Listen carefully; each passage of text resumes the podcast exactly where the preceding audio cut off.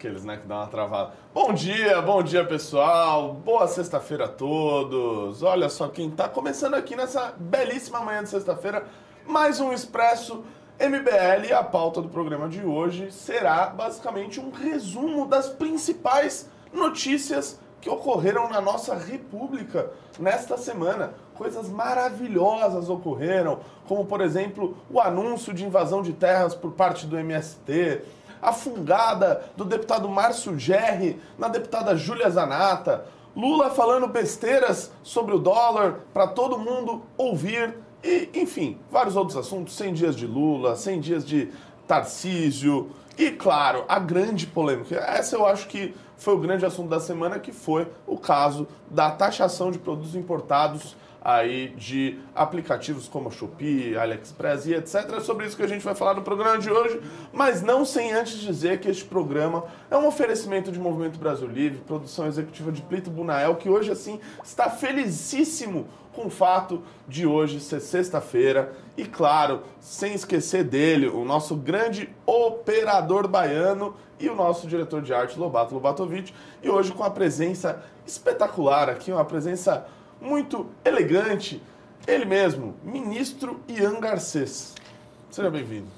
Eu queria narrar o meu prazer incomensurável de poder participar deste programa, a minha felicidade genuína em ver Renato Batista, o grande, apresentando uma produção completamente original do MBL. Eu tenho meus maiores desejos e expectativas de que esse programa tenha muitos anos de vida, assim como o MBL News, e que seja frutuoso, esperançoso, maravilhoso, como todos os programas que o MBL tem produzido e que estão elevando a qualidade desse movimento. Que é felicidade. Isso aí, é isso aí. Caramba! Esse é meu bordão aí que tá na boca da galera aí, todo mundo falando. Esses dias mesmo, fui tomar um café ali na padaria, tava a tiazinha pra outra. Caramba! Eu falei, nossa, caramba. É tão legal que às vezes o nosso bordão transcende quem a gente é, né? Eu fico muito feliz com isso. Rapaziada que for chegando aí, por favor, like na live. Like na live é a primeira coisa que você tem que fazer quando você clica em uma live do MBL. Entendeu? A gente pode, assim, tá falando atrocidades, mas dá o like na live. Porque, sei lá, se estiver falando atrocidades, pelo menos mais gente vai ver as atrocidades que estão sendo faladas. Se estiver falando coisa séria, mais gente vai ver coisa séria sendo falada. Então não existe nenhum motivo para você entrar numa live e não deixar o seu like, beleza? Pessoal, como eu falei aqui, a pauta deste programinha de hoje será sobre as principais notícias da semana. Notícias assim maravilhosas que somente o nosso querido país, nosso Brasilzão, consegue nos trazer como às vezes até como forma de entretenimento, às vezes como forma de uh, notícias absurdas, notícias repugnantes, mas não, é apenas a política como ela é, como ela está sendo feita no Brasil. E ó, lembrando aqui, rapaziada, nossa audiência, quem for chegando, like na live. Ó, e hoje, a partir das 10 horas, depois que acabar aqui o Expresso MBL, nós pediremos para todo mundo ir lá para o Morning Show que teremos o nosso Cristiano o Liberaldo, beleza? Hoje ele vai estar lá de novo pela segunda vez consecutiva e vocês sabem aquela parceria que a gente sempre faz. Chegou lá, mandou parabéns, Beraldo. Excelente comentário. Beraldo nem comentou ainda, a gente já está dizendo que o Beraldo faz excelentes comentários, certo? Com certeza, Beraldo. Eu vou pedir para o operador baiano é, providenciar Uh, o primeiro vídeo que eu quero mostrar, que ocorreu agora, na verdade, é um assunto que vem durante a semana inteira, em Garcês, que é sobre as invasões de terra do MST. O MST chegou a marcar uma coletiva para anunciar que basicamente esse mês de abril será o mês das invasões, o abril vermelho ou qualquer coisa que o valha.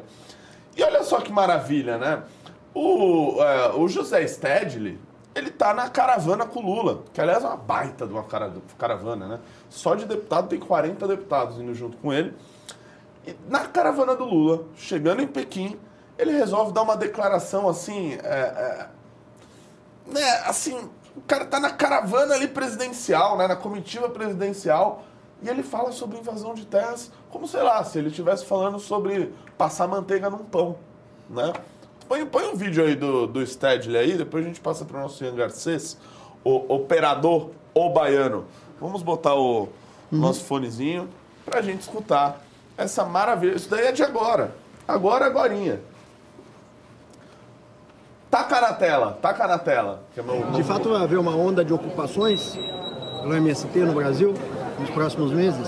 Não, o que eu inclusive registrei num vídeo que está dando polêmica agora lá no Brasil é que naturalmente a nossa base, durante o mês de abril, sempre se mobiliza para pressionar pela reforma agrária.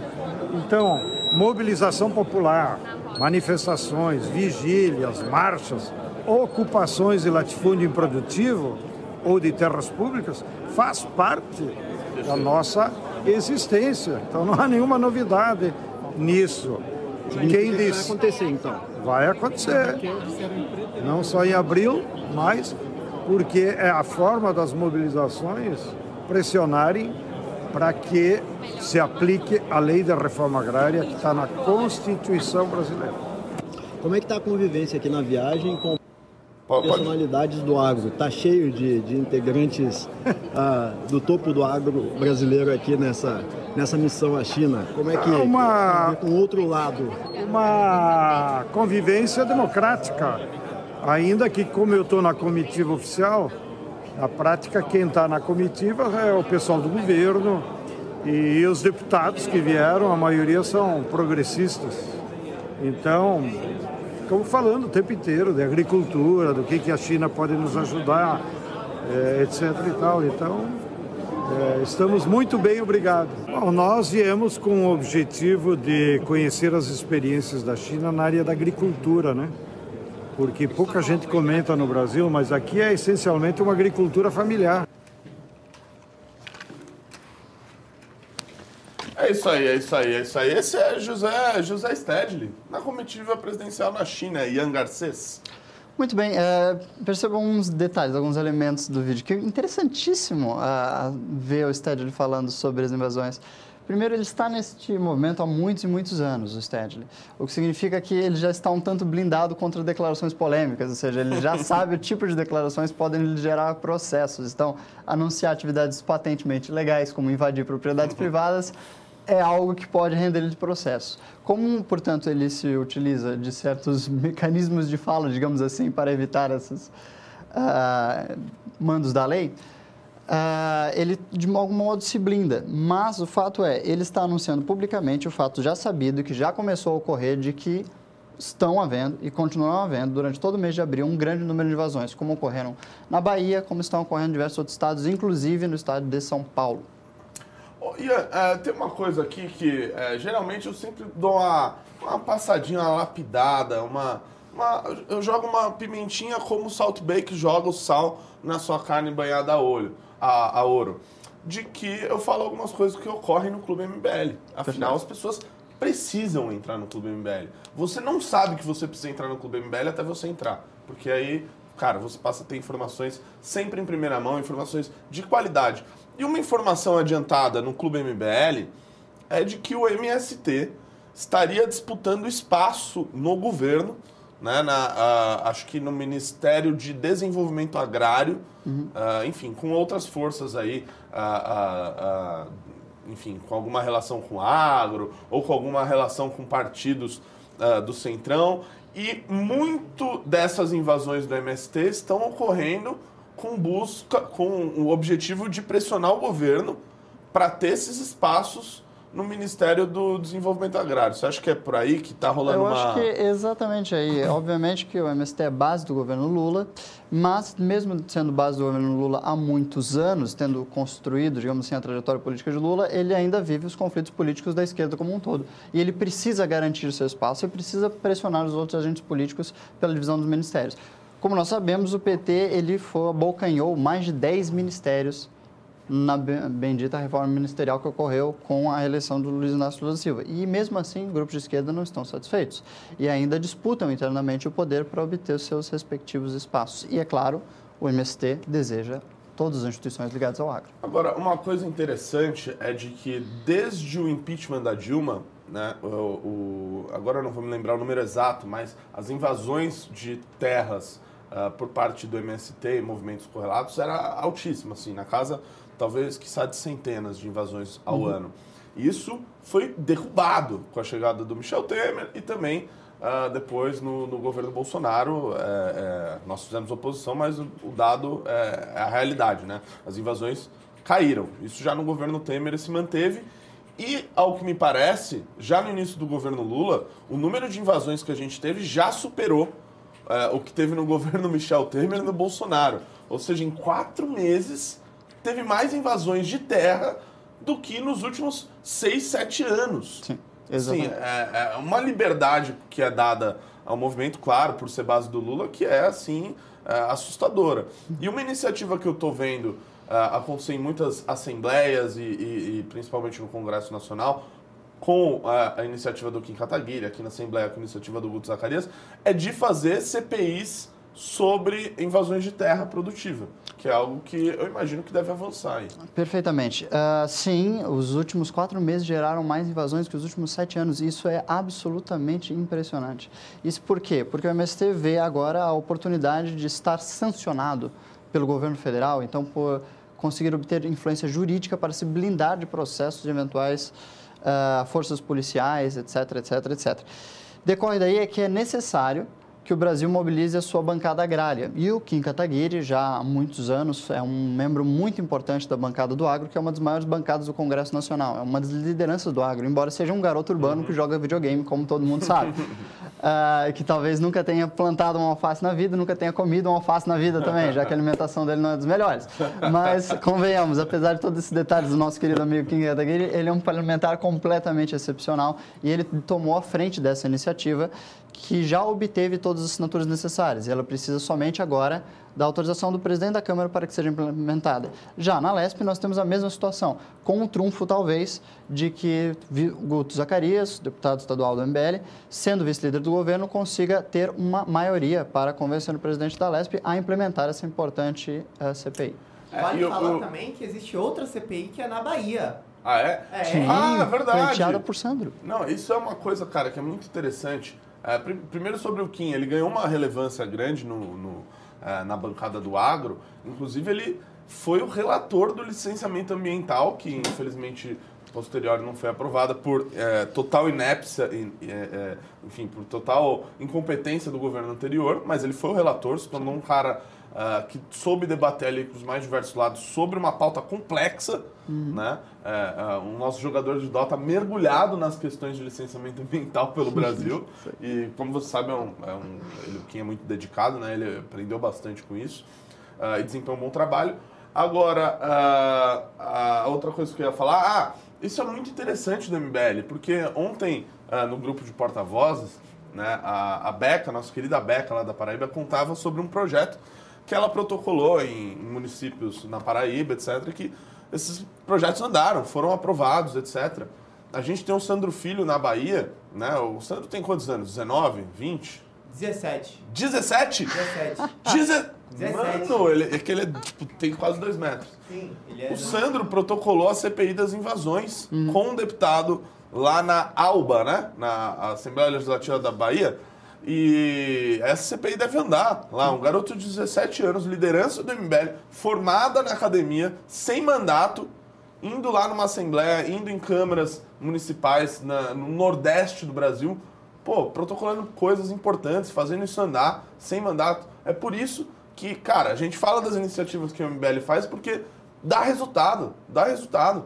E muitas vezes você conhece o trabalho do Kim, do Guto, conheceu o trabalho do Arthur, às vezes não está mergulhado no que essa galera do MBL está fazendo ao redor do Brasil. E aqui estão bom, bons exemplos disso. Então, por isso que a gente pede para você entrar no Clube MBL, fazer essa assinatura menos de um real por dia, beleza? A gente precisa aqui, né, é, até para as lives, né, elas se manterem, precisa que mais pessoas entrem no Clube MBL, na academia, enfim.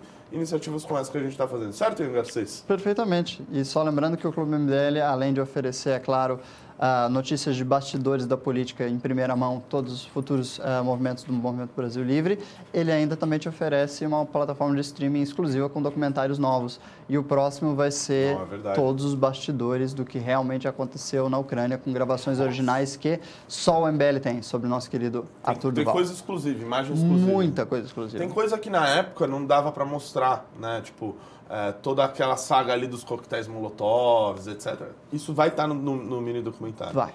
Caraca, enfim, vai ser muito louco.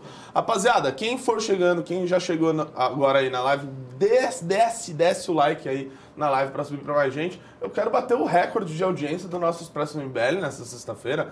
E ó, lembrando, eu ainda não falei, já já a gente vai ter aqui comentando o programa junto com a gente o nosso amigo Alexandre Borges, um dos melhores comentaristas políticos aí do Brasil, estará aqui com a gente comentando ah, os- as principais notícias da semana que a gente está fazendo esse apanhado na sexta-feira. Inclusive, depois deixem aí nos comentários se vocês acham legal essa ideia de na sexta-feira fazer um grande resumo das principais notícias da semana, beleza? E, ou se vocês preferem programas ah, mais temáticos, como foram ontem e anteontem. Aliás, assistam os programas de ontem e anteontem, que tá muito, muito bom, beleza? E também vamos mandar o Pimba, Clube MBL, vamos ter aquela interação maravilhosa, aquela interação gostosa, certo, operador baiano? Corretíssimo, meu querido amigo Rolandinho. Ó, Vamos- mano, caralho, velho, a gente tem uma parceria aqui justamente pra, né, você me tratar da Não, mas maneira assim, que eu... eu como operador, eu represento o povo, eu represento o chat. E se o chat acha que você é o Rolandinho, então eu também acho que você é o Rolandinho. É, É, é- isso é a voz do povo aqui, eu sou a voz do povo nessa live. A voz do chat é a voz de Deus. A voz do chat é a voz de Deus. Vox Chat, Vox Day, né? Exatamente. Bom, vamos lá. Ô, operador Baiano, então faça um favor aqui pra mim. Pro- Providencie o, o vídeo da deputada Júlia Zanata e do deputado Márcio Gerri, né? Vocês devem ter visto essa polêmica, mas faço aqui um, ah, ah, uma abertura pra quem não viu, né? Se você não viu, parabéns por não ter visto isso, porque assim, você não perdeu nada. Mas saiu até no Jornal Nacional, tal, etc., de que o deputado Márcio Gerri, do PCdoB, lá do Maranhão, é, um sujeito ligado ao ministro é, Flávio Dino, ele, em meio a uma discussão na CCJ, se não me engano, ah, onde tinha a presença do Flávio Dino, ele deu uma cafungada ah, no cabelo ah, da deputada Júlia Zanata, que é do PL de Santa Catarina, que convenhamos também, assim, é uma deputada de baixíssima, baixíssima qualidade. Ah, assim, não que o deputado Márcio Gerri seja de alta qualidade, aliás, os dois competem muito bem, mostrando que bolsonarismo e petismo ah, são, né, no final das contas, faces da mesma moeda. Mas, enfim, rolou toda essa confusão porque aconteceu isso daqui.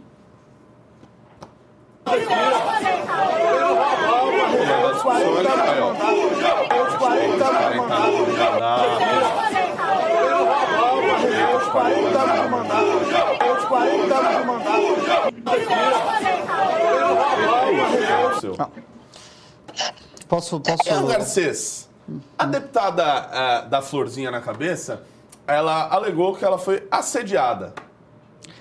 Cara operador, posso pedir o vídeo de volta? Borges? Pode? Posso pedir o vídeo de volta? Eu Vamos gostaria só de comentar isso aqui, a gente já entra com o Ale. comentar este VT muito impressionante que eu tenho, eu tenho analisado isso com muito gosto. Veja só. Veja só, para contextualizar, eu posso me levantar, cara, produtor? Ó, se você perceber aqui, a deputada Zanata está conversando com uma deputada de esquerda, que eu não me recordo o nome, mas Uhum. é uma deputada idosa que tem muitos mandatos na casa. Então, Talvez os 40 anos de mandato. se refira a essa mulher com que ela Uhum. estava discutindo aqui.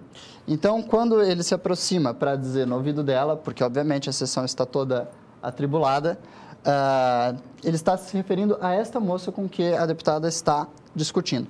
Porém, é claro, a direita toda, não somente a deputada de Santa Catarina, utilizou-se dessa gravação para criar uma, digamos assim, uma, Uma inversão celeuma. uma celeuma e uma inversão daquilo que a esquerda normalmente propõe, que é uma espécie de cancelamento por ah, acusações de assédio.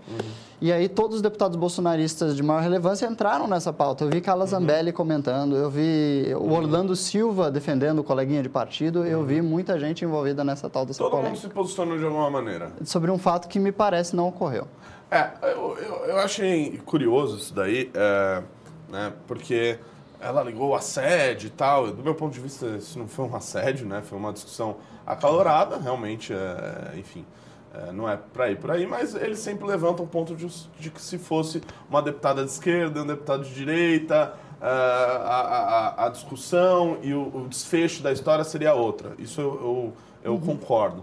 Aliás, uh, Ian, nessa última semana, foi na sexta-feira passada, então ainda acho que vale Um, dois, falar três, aqui. alô, Na alô. Assembleia de São Paulo rolou um caso uh, parecido, só que de, de uma deputada de esquerda. Não parecido, mas ela fez uma denúncia dizendo que ela tinha sofrido racismo na Assembleia Legislativa e etc e tal.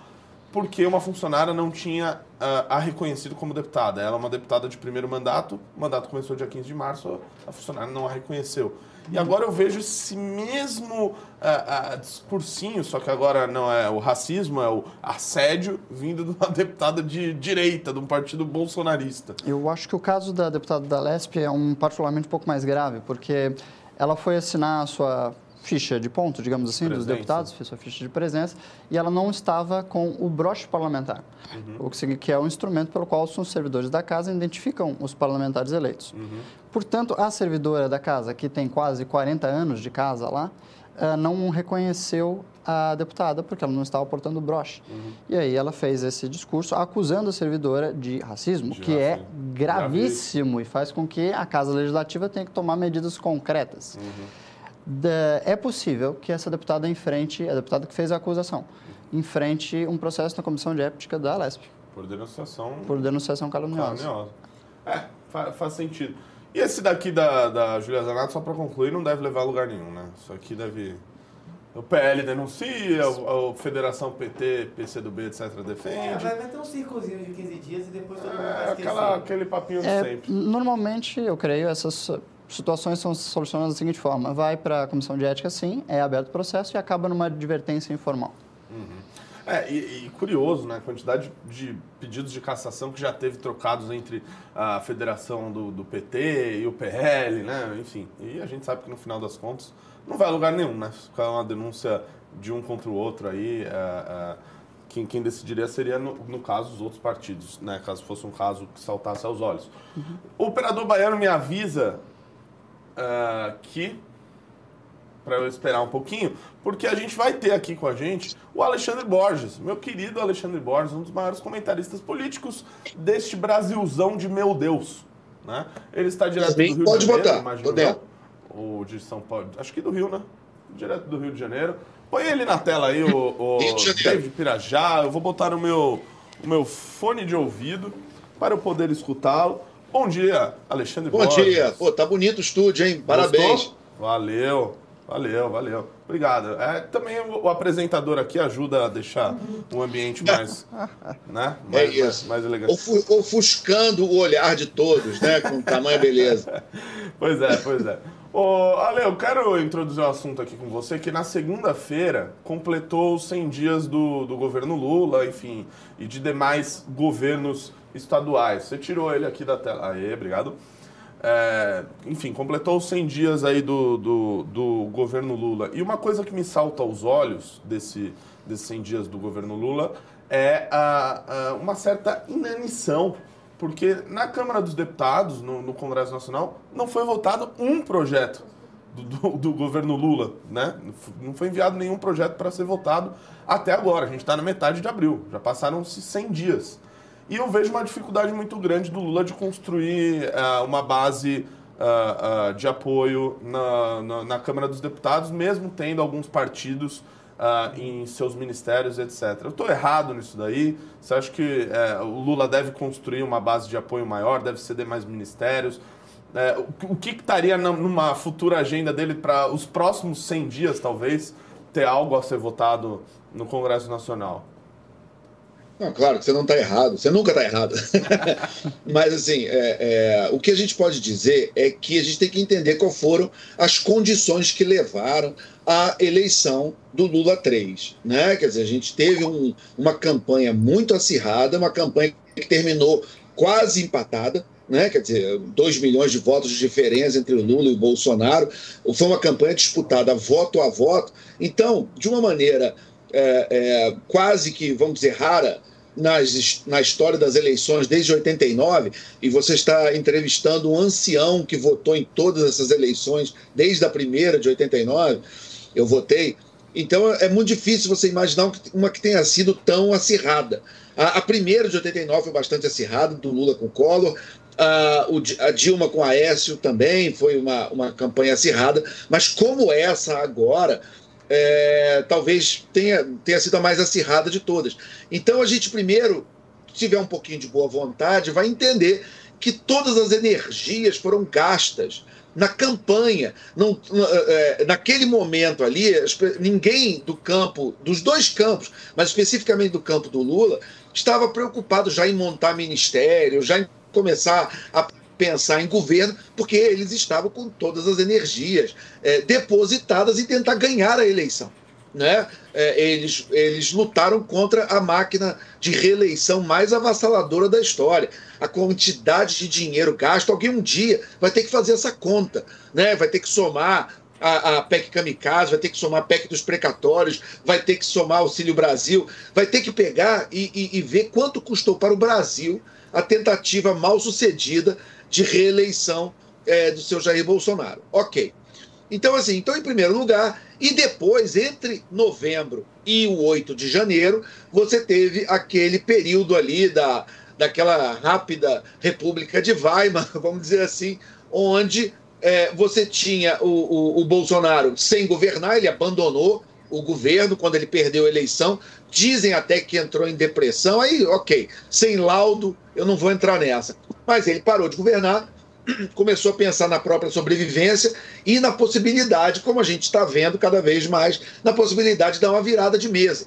Né? Quer dizer, é, é, inclusive, eu, eu tenho uh, informação que tem vários jornalistas investigativos mergulhados nessa pauta, trabalhando já há meses, desde ali de, do, do início do ano, em levantar, para ter uma, uma, um levantamento histórico do que aconteceu entre o, o fim do segundo turno e o 8 de janeiro, quando o Brasil, muito provavelmente, passou muito perto de ter de novo um golpe de Estado, como teve em 64. Tem jornalistas sérios trabalhando nisso. Eu espero que isso renda bons livros e bons materiais para a história, para a gente ter noção do risco institucional que a gente passou. Bom, o que acontece? Lula 3 começa e ele vai enfrentar um Arthur Lira, que, que tem um poder que é difícil você imaginar também, numa história recente, um presidente da Câmara que tenha tido um poder tão grande.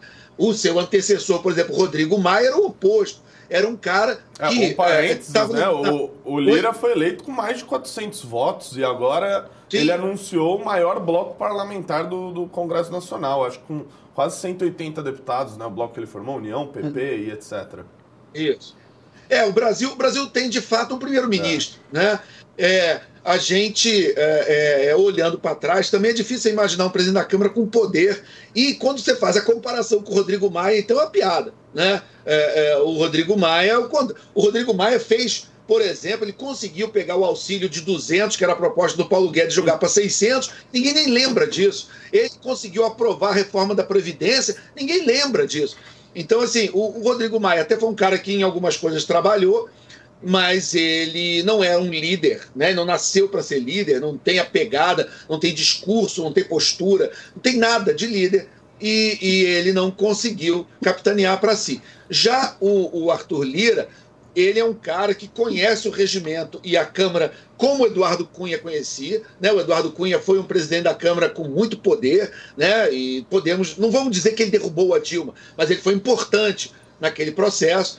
E, e, agora você tem o Arthur Lira, que é um cara que tomou gosto pelo poder, e ele tem uma quantidade de dinheiro à disposição também que é inédita. Né? Depois do orçamento secreto, que mesmo proibido, a quantidade de dinheiro que hoje você tem na Câmara e que o parlamentar tem, independente da caneta do executivo, é muito grande. O parlamentar hoje ele consegue trabalhar, ele consegue ter muito dinheiro e muita emenda sem depender do executivo. Então ele, eles conseguem, inclusive, é, ser menos cooptáveis do que eram, por exemplo, no, no tempo do mensalão, do clássico. Bom, então vamos aos 100 dias. Essa efeméride criada pelo Roosevelt, né? O, o, Roosevelt, quando ele entrou lá em, é, é, em 33, que ele falou, ele criou o New Deal, né? E falou: não, me dá 100 dias aí que eu vou dar um jeito aqui na casa. E depois de 100 dias ele fez lá todos os pronunciamentos dele. A gente, o que a gente pode ver? Em primeiro lugar, o Lula ele é, está com uma. Ó, eu, vocês sabem desse meu defeito, eu falo muito, tá? Se quiser, vai Não, pode, pode continuar, tá ótimo. Vai me cortando. É, não, porque na última, última live que a gente fez, depois a Rádio Peão veio me falar, pô, você falou muito. Eu falei, então tá, então me corta. Entendeu? Mas, Borges, é, já te interrompendo então com essa sua Vai. introdução, Eu queria uh, dar sua opinião sobre o seguinte. Eu fiz uma conta, quer dizer, na realidade, o, o, grupo, o gabinete político do Kim fez uma conta recentemente, da qual eu participei, de que a gente avaliou que o Congresso Nacional, a base do governo, para votações, era composta por cerca de 120 a 140 parlamentares, 120 a 140 votos. O que é muito é. pouco para um base parlamentar. Muitíssimo pouco, de votos, digamos, seguros. Ao passo que o Lira, por sua vez, tem a, a direção de um bloco bem maior do que a da base parlamentar. Então, o Lira, nessa posição de primeiro-ministro, teria, para as aprovações de seu interesse, digamos, mais poder do que o próprio governo nesse momento? Como é que você enxerga isso? Sim, nesse momento, sim, sem dúvida. Tanto que ele se, se vê na posição de peitar o governo do jeito que ele peita, entendeu? De ir em público, dizer, ele, ele abertamente falar: olha, o governo hoje não tem nem maioria simples né? Quanto mais uh, maioria para fazer para aprovar PEC, por exemplo, que no ano passado foi a maior farra das PECs que a gente já viu, né? Então é, é uma, é uma situação muito complicada, mas o Lula, pelo que a gente viu, ele ainda é, ele é um sujeito que vai fazer 80 anos, ele é um sujeito que ainda tem uma visão mais antiga da política, ele está tentando se adaptar, tentando entender as coisas como é que elas são feitas hoje. Então ele está ele tá, é, é, usando as ferramentas que ele tem. Uma, por exemplo, ele tem 37 ministros. Entendeu? Isso, na minha visão, é uma maneira antiga de olhar a, a, a governabilidade. Mas é o que ele sabe fazer. Ele sabe criar é, é, 40 ministérios e distribuindo para todo mundo. Aí ele vai dar dois ministérios para o União Brasil, dá, dá ministério para Daniela do Vaguinho, que nem é mais, tá, aquele problema todo que a gente sabe. Mas é como ele pensa. Ah, eu, como, é que eu, como é que eu trago o União Brasil para mim? Ah, eu vou dar ministério. Aí traz Juscelino Filho, traz Daniela, que criam uma, uma tsunami de, de notícias ruins para ele, e isso garante os votos da União Brasil? Não, garante, a gente sabe que não, não garante. Então, assim, eu acho que tem também, além desse problema todo que a gente estava comentando, do poder novo da Câmara, você tem o Executivo, você tem Lula, e você tem Rui Costa, e você tem uma, uma turma que ainda está precisando entender a, a nova política. Entendeu? As coisas mudaram muito. Vocês estavam agora comentando o caso lá da, da, da deputada da Florzinha, da deputada Oktoberfest lá. É, é, ela. É, pois é. É, porque ela tá, é, aquilo é fantasia de, de, do, do Oktoberfest. Sim, sim. Né? Enfim. É, é, ele, tá, ele está ainda na Câmara Antiga, de conversar ali e tal. E, e, e, o meu comentário na Jovem Pan ontem, inclusive, sobre esse assunto, foi esse. Foi dizer, olha, as regras mudaram. Entendeu? Entendam. Você não pode mais chegar perto de um deputado ou de uma deputada, principalmente bolsonarista, youtuber e tal, que vai sair gritando assédio. Sim. Entendeu? É, é como você jogar com aquele time que faz você está jogando contra um time que faz catimba. Se você chegar perto do, do, zagueiro do outro time, ele vai se jogar no chão, ele vai gritar, ele vai fingir que quebraram a perna dele. Borges, entendeu? Permita-me só fazer um, um parênteses de que uh, o Borges citou uh, essa questão do, do União Brasil, etc. E recentemente, ainda, a Daniela do Vaguinho, né, União Brasil tá numa briga assim fratricida né, dentro do partido, com vários problemas uh, estaduais, etc. E me parece, acho que a gente até comentou ontem aqui com, com o nosso querido vereador Pedro Duarte, de que a Daniela do Vaguinho saiu do União Brasil, uhum. né? Porque sim, sim. tem uma briga lá no Rio de Janeiro, então assim, saiu. Liderando um movimento de. de, de é, é, é ela não quer sair sozinha, é. não, ela quer sair com uma é, barca. quer, quer levar é. uma galera ali, acho que mais dois deputados ali do, do, do Rio de Janeiro, etc. Mas você vê como que é a inconsistência, né, de, de tudo isso daí. Então a ministra que supostamente recebeu um ministério para ter o apoio do União Brasil, agora muda de partido, né, como se, é. sei lá, como se mudasse de, de, de, de roupa, assim, rapidamente. Só um parênteses, no, no, só rapidamente, no caso dela é um pouco mais complicado, porque realmente o Lula se sente em dívida com ela e com o Vaguinho. Hum. Porque na, na Baixada Fluminense só tinha bolsonarista. Aqui o Rio de Janeiro, que é o estado do bolsonarismo, você tinha o Cláudio Castro, governador, apoiando o, o, o, o Bolsonaro e, e, muitos prefeitos, a maioria dos prefeitos com hum. o Bolsonaro. Então, quando o Vaguinho ele se coloca ao lado do Lula, ele foi a única pessoa o único, a única liderança da região inteira a apoiar o Lula. E ele pagou um preço por isso. Então Lula se sente indita com o Vaguinho e com a Daniela. É. Tinha, tinha o Eduardo Paes também, não?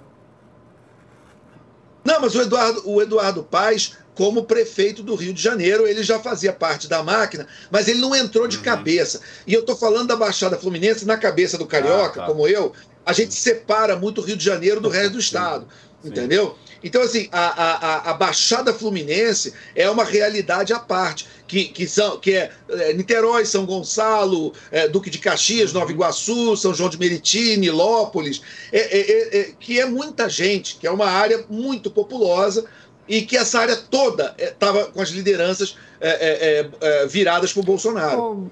Sim, só Borges, voltando ao tema do Arthur Lira e né, do poder dessa figura uh, emergente na história da política brasileira, eu me parece, assim, pela leitura que eu faço da história da nossa história recente, que o grande trunfo político do Arthur Lira, que garantiu a ele tanto poder, foi as benditas emendas ao relator que a gente viu Perfeito. durante a RP9, durante o governo Bolsonaro.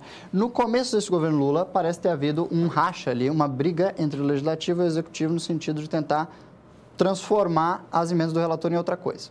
Só que a Câmara parece ter triunfado sobre essa briga, o que deixou o Arthur Lira ainda mais poderoso. E esse tem sido há muito tempo o principal instrumento de negociação entre parlamentares e o Executivo. As benditas emendas ao relator que não são positivas, mas que são decididas ali pelo presidente da Câmara e não pelo presidente da República, como deveria ser, conforme a Constituição. Como é que Exatamente. você lê essa situação? É as emendas do relator o grande trunfo, o grande carta na manga do Arthur Lira? Isso deve continuar? Então, ah, é, é, elas foram proibidas pelo, pelo Supremo, mas você tem outras maneiras de fazer esse dinheiro chegar. A, o, o grande, é, a grande sacada satânica do orçamento secreto, além da quantidade de dinheiro, né, no último ano foram 19 bi, enfim, mas também você não ter uma ligação direta entre quem aprovou e o dinheiro aplicado. Ou seja, por que, que ele era orçamento secreto, né? Para quem nos acompanha. É porque você tem, por exemplo, as emendas que todo parlamentar tem, você sabe, por exemplo, que ele gastou, ah, tem 15 milhões para gastar aqui, ele botou numa escola, ele botou numa ONG, ele reformou ali uma praça e tal, mas você sabe quem é. E aí depois você vai olhar na prestação de contas, e aí você vai ver, pô, esse cara, ele gastou 15 milhões para reformar uma praça, mas é, é, essa praça podia ter sido reformada por um milhão e a construtora é do parceiro político dele, primo dele.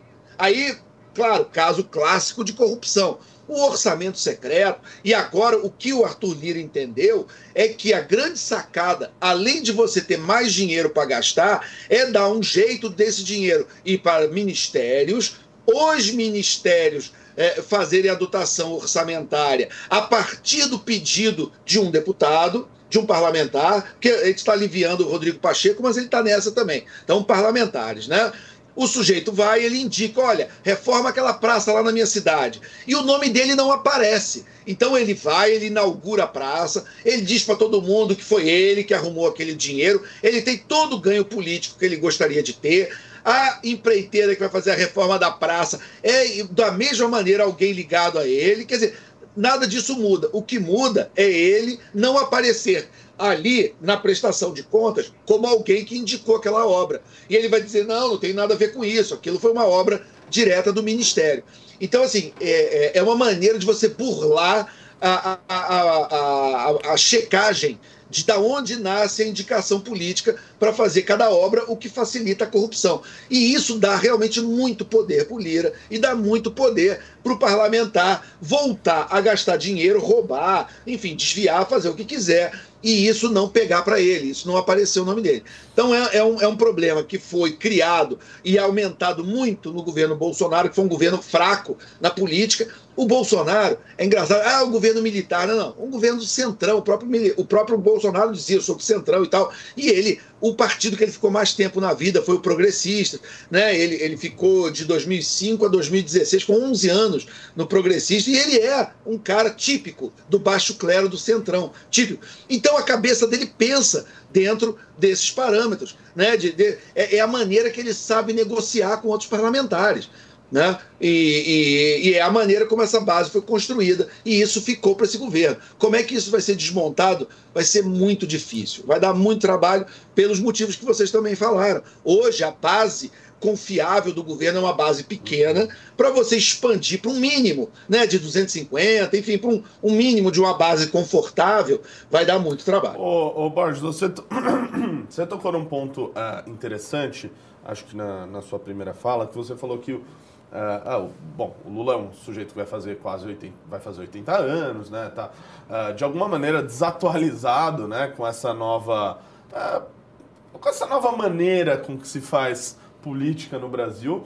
E eu vejo que isso fica muito evidente em alguns erros do governo, como por exemplo, eu acho que o principal erro dessa semana, né? O que mais desgastou o governo de alguma maneira, que foi uh, essa questão da taxação de produtos importados uh, desses, desses uh, aplicativos aí, Shopee, AliExpress, etc.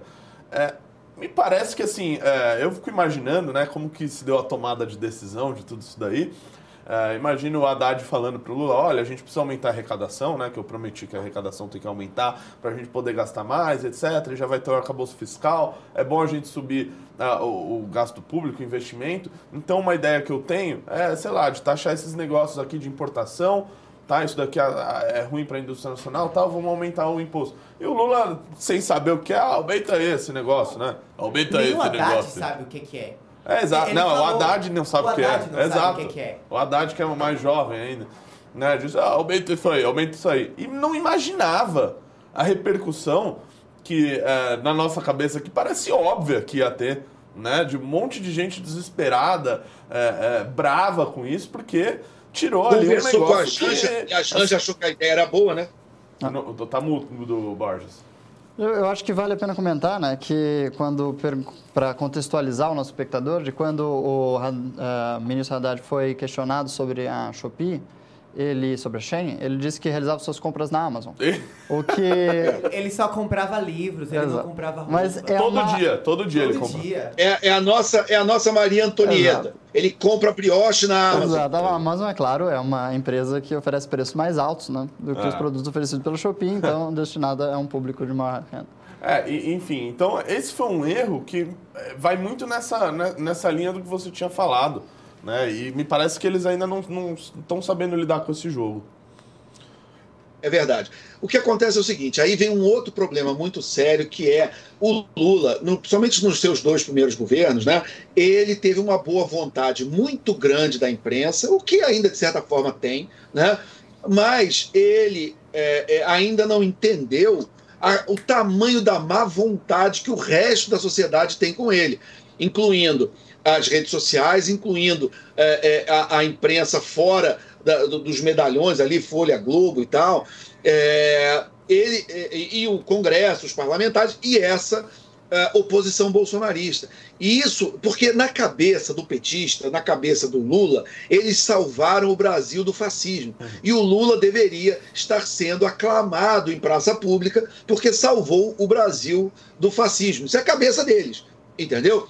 E, e, ele não entende que não é assim. E eu não estou entrando no mérito se quem está com a razão é o Lula, se quem está com a razão é, é, é a população que está com má vontade, somente as classes médias. Enfim, não, não interessa, entendeu? O que interessa é o fato, a verdade. O fato é que tudo que puder ser mal interpretado ou interpretado da pior maneira vai ser.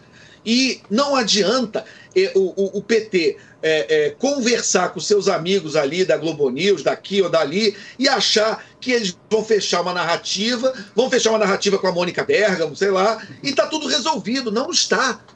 Não está. Então eles tinham uma, uma, uma argumentação. Olha, nós vamos taxar essas empresas contrabandistas. Cara, quem disse que o brasileiro acha que contrabando é o fim do mundo? Entendeu? É, é, você tem muita gente que acha que contrabando é uma forma de resistência. O Brasil é o país da Santa Efigênia, entendeu? Onde a Santa Efigênia é visto como um bastião libertário de resistência contra a opressão tributária do é Estado. Entendeu? O, o, o, isso, isso até tem um pouco de reflexo da política americana. os, os pais fundadores dos Estados Unidos, quase todos eram contrabandistas. O cara que assinou a Declaração de Independência dos Estados Unidos, o John Hancock, que tem a assinatura dele bem grande na declaração, até tem uma gíria americana. Quando você pede para alguém assinar um papel, você fala, dá um Hancock aqui, que é a assinatura do John Hancock. Né? Esse cara, ele era o maior contrabandista dos Estados Unidos. Entendeu? Por quê? Porque ser contrabandista nos Estados Unidos era burlar as leis de importação da colônia, da, da Inglaterra.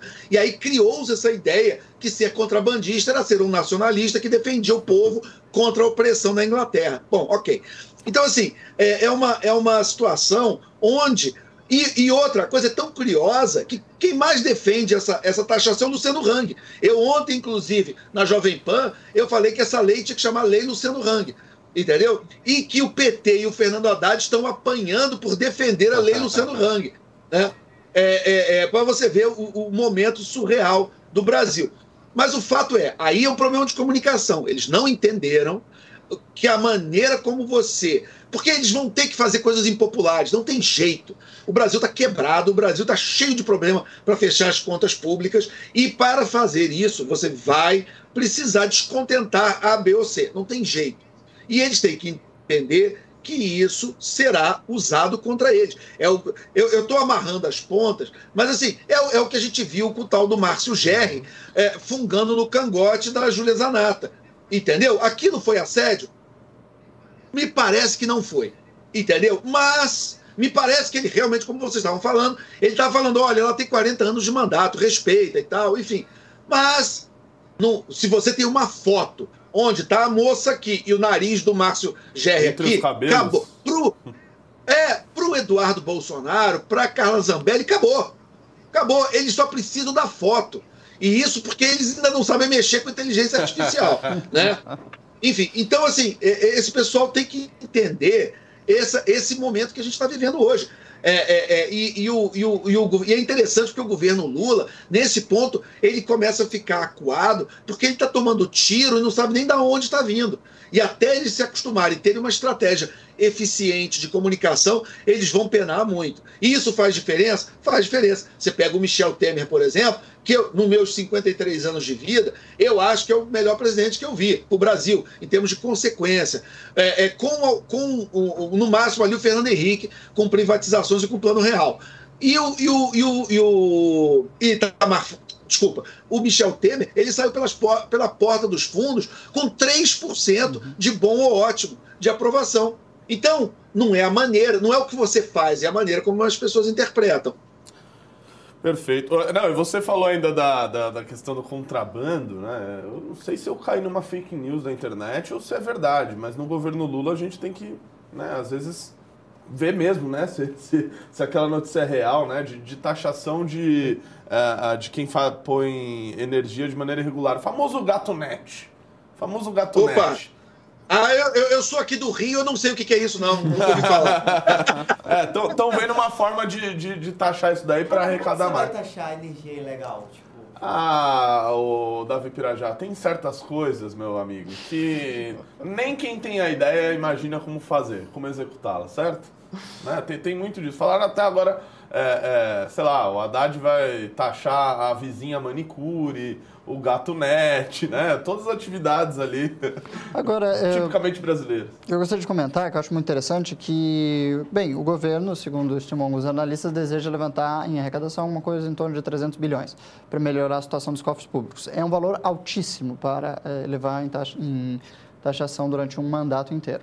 É, mas eu percebo que as taxações têm sido destinadas, principalmente, pelo que está se desenhando, ao próprio eleitor do Lula, o que eu acho que é muito problemático. Uma certa camada ali da classe C, eh, da classe, eh, digamos assim, suburbana B, e faz com que utilize esses produtos. A Shopee, que estava preocupada com o aumento do salário mínimo, que não ocorreu devidamente, que estava preocupada com que estava interessada na possibilidade de elevação da, do teto do uh, imposto de renda de pessoa física, que também não ocorreu até o momento, quer dizer, do teto não, do, do piso, né? E você acha que o que está orientando né, essas decisões do governo federal no sentido de eles estão fazendo um planejamento estratégico para buscar quem eles vão taxar ou eles estão taxando com base no. ou estão buscando criar projetos de taxação com base no que parece mais viável para o valor a ser atingido? É porque eu acho que está faltando uma certa inteligência política. É a conta de chegar. Isso. Exatamente, eles estão fazendo conta de chegar, né? Só que o problema dessa conta de chegar é você, você tocou em dois pontos muito importantes. O primeiro é essa coisa dos 300 bi, né? É uma conta de chegar. Eles, eles têm uma meta, igual o vendedor, né? Que o gerente de vendas fala: ó, esse, hoje você tem que vender 10 bicicletas. Então, assim, ele tem, ele, ele tem que chegar a 300 bi. O problema é que esses caras, e a esquerda em geral, é ruim de conta.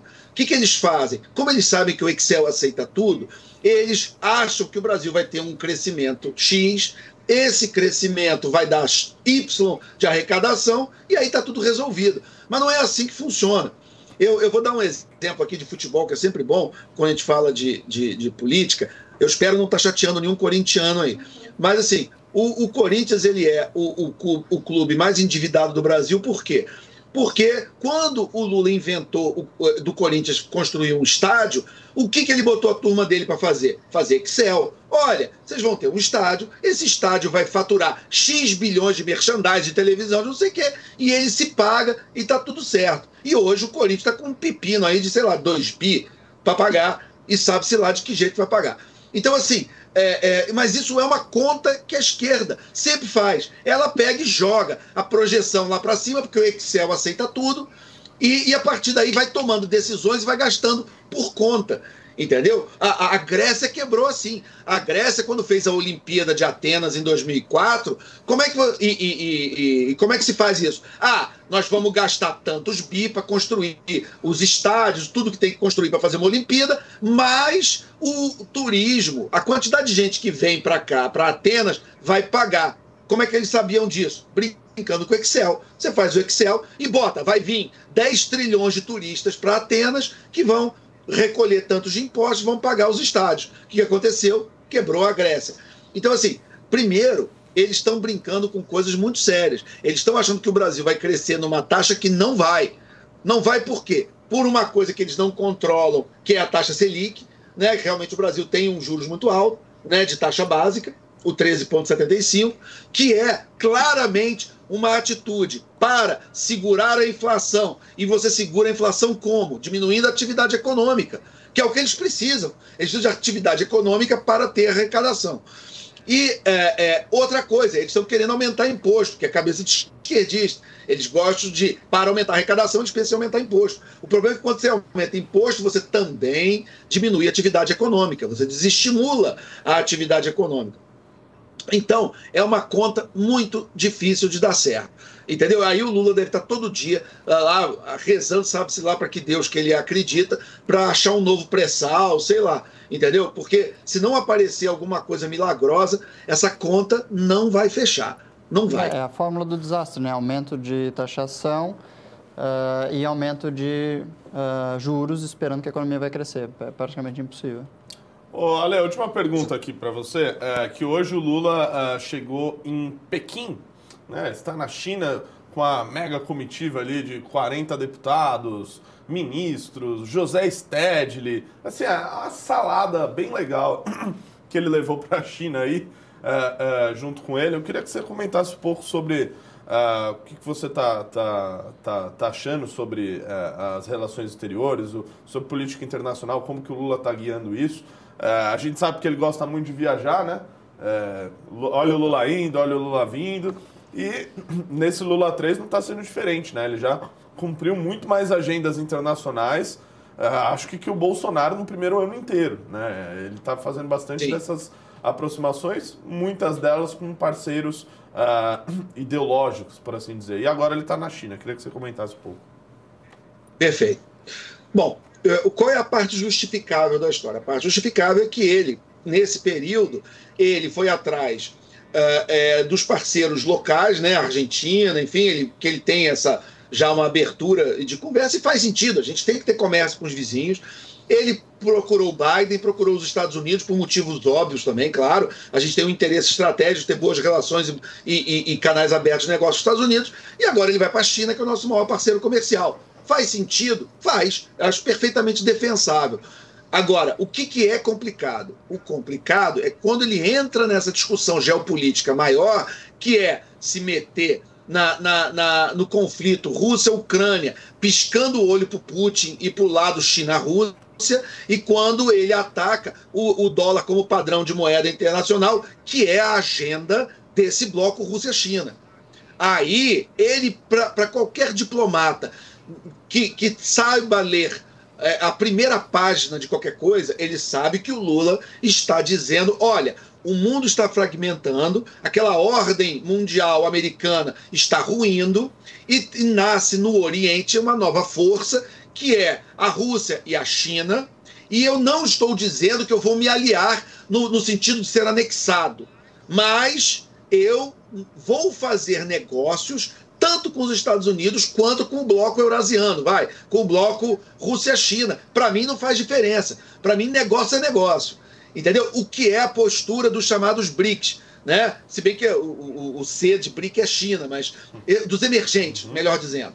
Você tem aí África do Sul, você tem a Índia, você tem vários países que estão dizendo: opa, está rachando aí uma, uma, uma ordem e nós temos agora a chance de, sem pedir permissão para os Estados Unidos, vender para metade do mundo. É, é, é, por exemplo, para vender para a ditadura árabe sem pedir permissão, para vender para Irã sem pedir, pedir permissão, para vender para a Rússia sem é, entrar no mérito se a Rússia está invadindo ou não está invadindo a Ucrânia. Então, assim, é uma, é uma posição que está redesenhando a geopolítica do século XXI. Qual é a consequência disso? A gente não sabe e ninguém sabe. Por quê? Porque a gente sabe que a qualquer momento a China deve ir atrás de Taiwan. A gente sabe disso. E aí vai ser o grande momento histórico geopolítico do século. Pelo menos até o momento. Por quê? É, é, é lícito imaginar que a, a, guerra da Rússia com a Ucrânia é uma maneira de testar a temperatura da água para ver qual é a reação dos Estados Unidos para uma futura tomada de Taiwan pela China. Porque no momento em que a China toma Taiwan, está quebrada a ordem mundial. Está. Entendeu? A partir daí, o mundo volta a ser aquele mundo da Guerra Fria. Ou seja, Estados Unidos manda em metade do mundo e o que era a União Soviética e agora o bloco Rússia-China manda naquela metade de lá. Isso vai acontecer de que forma? De que forma os Estados Unidos vão reagir a isso?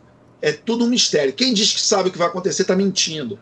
Tá? O que, uma coisa que eu, uma bola que eu cantei na CNN ainda quando eu trabalhava lá, quando começou a guerra da, da, da, da Rússia com a Ucrânia, eu falei, é, é, os Estados Unidos chamaram ali os parceiros, a União Europeia, vamos boicotar economicamente a Rússia. Eu cantei uma bola naqueles dias na CNN e falei, olha, isso é tudo que a Rússia quer, porque a Rússia quer uma desculpa para vender em rublo, entendeu? Ela, ela quer parar de vender em dólar. Eu não tenho bola de cristal, só você ver o que está acontecendo. O que, que aconteceu? Uma semana depois que eu falei isso, a Rússia estava vendendo gás em rublo para a Alemanha. Entendeu? Isso é o quê? Isso é duguinismo. Isso, isso é a cabeça desses caras de quarta teoria política, Dugin e tal, de falar: olha, nós vamos quebrar a ordem mundial e nós vamos instituir outras moedas ou outra moeda para aquele bloco do mundo. A gente não quer mais o dólar.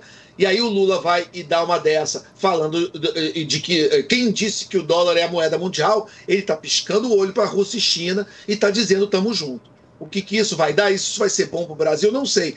É, a gente vai ver se os Estados Unidos vão querer retaliar a gente por conta disso. É, essa é a grande dúvida. É uma aposta corajosa e arriscada. E o que vai dar, a gente vai ter que ver. perfeito comentário. Inclusive, eu gravei um vídeo ontem, cara, praticamente nessa mesma linha do que você brilhantemente condensou aqui ao nosso, ao nosso público, Ale. Cara, é, muito obrigado aí por ter participado. A gente teve um retorno aí da audiência maravilhoso aí desde que você entrou. Então espero que você volte mais vezes aqui. Beleza? Só chamar. Sa saudações ao Viverdes para você, tá? Pois é, né? A gente tem, a gente para variar começa o ano esquentando, deixando aí, como diz o caipira, o primeiro milha dos pintos. Aguardem a gente no segundo semestre. Valeu, Ale, obrigado. Um abraço. Pessoal, a gente vai continuar aqui o programa ainda, que ainda tem um react aqui que a gente precisa fazer sobre o vídeo do Lula, que o, Alexandre Borges brilhantemente colocou aqui, é, sobre essa questão do dólar, Ian Garcês. Pessoal que chegou agora na live, recado para vocês. Primeiro, like na live. É a primeira coisa que tem que ser feita, por favor. Eu sei que é chato ficar pedindo, mas tem gente que ainda, olha só, imagine só, que entra numa live e não dá o seu devido like. Então, clica na, no, no, like aí, por favor, pra gente levar a live para mais pessoas. E segunda coisa, entre no Clube MBL. O Alexandre Borges é um cara que escreve na revista Valete do, do, do Clube MBL. Tem artigos publicados na revista Valete, vai continuar uh, escrevendo para a revista Valete. E muitos dos assuntos que a gente tratou aqui, uh, uh, essa questão que a gente falou agora sobre o posicionamento do Brasil no jogo internacional, é algo que eu falei lá no Clube MBL também. não tão brilhantemente quanto o Alexandre Borges, mas falei também no Análises Mundanas do Clube MBL. A gente falou sobre a disputa do MST pelo, por cargos no Ministério do Desenvolvimento Agrário. Isso tudo foi adiantado lá no Clube MBL. Então, entre no Clube MBL, é menos de um real por dia, tá muito uh, uh, barato, é muito em conta para você entrar e eu tenho certeza que você não vai se arrepender, porque é aquela coisa, você precisa do Clube MBL, você só não sabe ainda, porque quando você entrar, você não vai querer sair. A gente tem assim uma taxa de pessoas que saem do Clube MBL que é assim, é uma pessoa que, sei lá, ela a cada teve que ir pro hospital, tá ligado? Tipo, e morreu. E aí se, ela sai. E se você ainda não sabe como entrar, é clube.mbl.org.br. Só acessar lá e você vai ver as suas opções para participar do Clube MBL. Vamos lá, o operador baiano, tem vídeo do Lula? Tipo em oposição aos Estados Unidos, Lula critica dólar e defende moeda comum entre países do BRICS. Mas acho que tem. É, ah, esse é o vídeo, esse é o vídeo. Põe. Eu toda noite me pergunto por quê que todos os países estão obrigados a fazer, a fazer seu comércio lastreado no dólar. Eu toda noite me pergunto por quê que todos os países estão obrigados a fazer, a fazer seu comércio lastreado no dólar. Pronto. Posso começar com uma pergunta? Então, nossa cara audiência, talvez muitos não compreendam, mas para contextualizá-los também, essa é uma das questões mais importantes da política mundial do século, talvez a mais definidora do nosso século. Porque os Estados Unidos têm a fantástica habilidade de importar, desculpe, de exportar a sua inflação, forçando com que outros países do mundo tenham reserva em dólar para que possam fazer o comércio internacional utilizando-se do dólar, o que faz com que a inflação deles seja exportada para países que têm reserva em dólar, como é o Brasil, como é o resto do mundo. Uh, só que decorre daí, meus caros, uh, que outros países negociando produtos de uns para os outros em outras moedas, como por exemplo Rússia, China e Yuan, uh, o Brasil agora com a China, por exemplo, Yuan, uh, e tantos o gás natural da Rússia para outros países em rublo, isso enfraquece essa capacidade americana de importar, sua, de exportar a sua própria inflação. Isso faz com que os Estados Unidos tenham que, então, absorver a própria inflação e tenham seus aumentos inflacionários dentro do próprio país, o que pode mudar radicalmente a vida do cidadão médio americano e todas as questões políticas nos Estados Unidos. Portanto, o Brasil se posicionar nesse jogo como talvez a posição até mais brasileira, a posição de se defender os seus melhores interesses, ter as melhores eh, oportunidades de negócio em todo mundo, mas ainda assim, se posicionar a, com outros blocos políticos vai com certeza cometer em algum momento o Brasil de alguma sanção, é o que me parece. Que, o que você acha, meu caro analista geopolítico? Perfeito, perfeito, Ian Garcês. Infelizmente, assim, tudo que é bom... Tem que acabar. Tem que acabar. Tudo que é bom tem que acabar. E o nosso programa está chegando ao fim. Quero falar mais ainda sobre essa questão do... Uh, dessa fala do Lula, mas falarei, sabe aonde, Ian Garcês? Nas minhas redes sociais e no Clube MBL, que as pessoas devem entrar com menos de um real por dia você entra no Clube MBL. Eu tenho certeza que vocês não se arrependerão. Pode confiar, se você tem qualquer dúvida relativa ao clube, me manda uma mensagem no Instagram, Renato Batista MBL, que eu tiro as suas dúvidas. Entre no Clube MBL. Hoje a gente teve uma audiência muito boa aqui, superamos aqui o nosso recorde, recorde. do nosso programa. Chegamos a 1.500, certo, operador baiano? Corretíssimo. É isso aí, olha só que maravilha. A gente tinha uma audiência de 800 e hoje quase dobramos a meta. Né? Espero que vocês tenham gostado do, do programa. Claro que, né, diferentemente de ontem, né, Operador Baiano, hoje tudo transcorreu na mais perfeita normalidade, não é mesmo? Então, mas on, se você for no YouTube, ontem o programa tá normal, não tem nenhum erro lá. Ah, ah por que será, se né? É, eu acho que assim, cara, pouquíssimas correções a fazer ao programa. Vocês mandem aí nos comentários. Eu sou aquele cara que eu sou, assim, o, o, Guto Zacarias fala pra mim, cara, como que você fica lendo os comentários todos? E eu realmente fico lendo os comentários todos. Isso é idiota de se fazer para quem trabalha com a internet? Talvez. Mas é porque eu sei que eu tenho uma audiência muito qualificada aqui no Movimento Brasil Livre, o que faz com que eu possa ler comentários razoáveis de vocês. Quando vocês não escrevem uh, me chamando de Rolandinho, quando vocês uh, não me criticam, porque geralmente eu apago, porque eu sou uma espécie de Alexandre de Moraes, sem toga e sem ultrapoderes, e com alguma quantidade uh, de cabelo na cabeça. Então, mandem seus comentários, eu quero ler, quero ver o que a gente pode melhorar para esse programa continuar existindo e a gente continuar tomando esse belo expressinho logo pela manhã, certo, Ian Garcês? Foi um prazer incomensurável, muito obrigado pelo convite, Renato. Espero que você tenha gostado e eu quero que você retorne ao nosso programa, certo? E pessoal, agora é o seguinte aqui, corta para mim, corta para mim. O negócio é o seguinte, agora nosso programa está chegando ao fim, deixa o like, comentário, entre no Clube MBL, qualquer dúvida me chame no Instagram Renato Batista MBL. E o negócio é o seguinte, hoje o nosso Cristiano Beraldo estará no Morning Show pela segunda vez, ele já foi ontem, está indo hoje, e eu acho que talvez ele vá na semana que vem. Então é bom a gente dar um bom retorno de audiência lá pro, pro programa, pro Morning Show. Aplaudam o Beraldo. Bom, você sabe, né, como é Cristiano Beraldo. O homem tem, tem a, a, a, o dom, o dom da comunicação da palavra. Ele estará online hoje lá no programa. Mas vão lá na live uh, do Morning Show, comentem bastante aí de que vocês querem o Cristiano Beraldo comentando esse programa. Foi um prazer inenarrável, incomensurável estar com vocês hoje. Voltamos na segunda-feira com o Expresso MBL e vocês ainda hoje me verão na live da tarde que começará por volta das duas horas da tarde, beleza? É isso aí. Caramba! Lembre-se sempre desse meu bordão que tá na boca do povo aí, tá sendo dito por todo mundo. Ontem, inclusive, eu tava vendo um podcast do Flow que tava uh, o, o Igor e o Adriano Imperador. E o, e o Igor ficava imitando meu bordão, dizendo Não, caralho. O, o Kleber Machado, no, na, na, transmissão do jogo do Flamengo, o Flamengo perdeu 2x0 pro Maringá. É, ele falou: vi. caramba, o Maringá tá jogando muito ele bem. Ele falou, falou, falou, né? É verdade, falou. eu vi isso.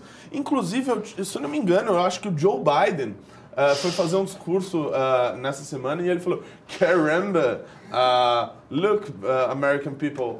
bom, enfim, é isso. Espero que vocês tenham gostado. Eu estou me divertindo muito fazendo esse programa, espero que vocês também, beleza? Beijos. É,